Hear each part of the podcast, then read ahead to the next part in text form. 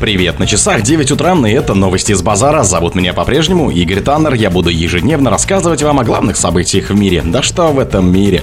В России. В России пройдет фестиваль юношеских оркестров. Мультфильм «Леди Баг» и «Супер Кот» возглавили кинопрокат России и СНГ. Международный джазовый фестиваль в Сочи пройдет в течение недели. «Луна-25» передала первые снимки. «Росатом» продолжит активное участие в проекте термоядерного реактора «ИТЕР». Китай запустил высокоорбитальный спутник для мониторинга стихийных бедствий. Спонсор подкаста Глаз Бога. Глаз Бога это самый подробный и удобный бот пробива людей, их соцсетей и автомобилей в Телеграме. Фестиваль юношеских оркестров мира впервые пройдет с 18 по 20 августа в Москве.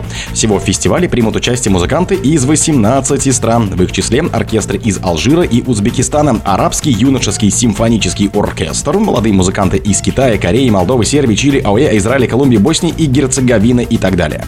На фестивале выступят Сибирский и Уральский юношеские симфонические оркестры, Челябинский детский симфонический оркестр и юношеский симфонический оркестр городов Росатома. На фестивале будет создан создан Всемирный юношеский симфонический оркестр, концерт которого завершит фестиваль 20 августа.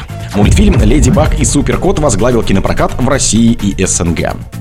Мультфильм «Леди Баг и Суперкот. Пробуждение силы» возглавил прокат со сборами в 180,5 миллиона рублей в России и СНГ за прошедшие выходные, сообщил портал кинобизнес.ком. Вторую строчку в прокате занял российский фильм «Баба Яга спасает мир» с Людмилой Артемьевой в главной роли со сборами в 84,9 миллиона рублей. Следующим в рейтинге идет режиссерский дебют братьев Филиппу в жанре ужасов 2-3 «Демон приди», собравший 41,9 миллиона рублей за уикенд.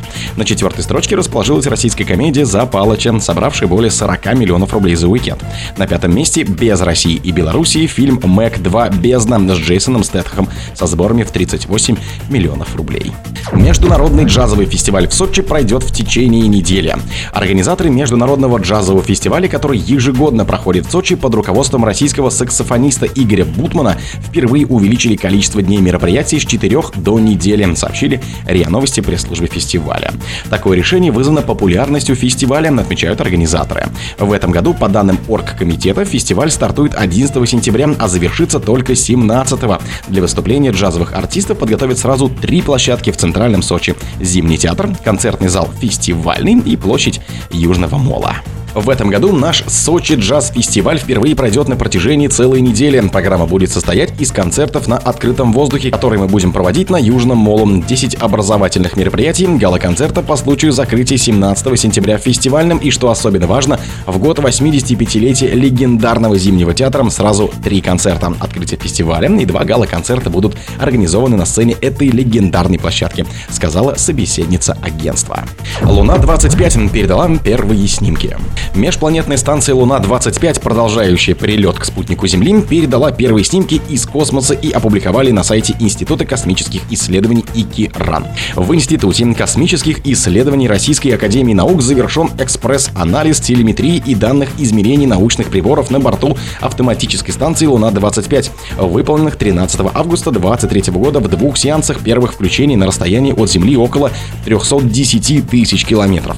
Камерами бортового телевидения СТ СЛ были получены первые снимки из космоса, говорится в публикации.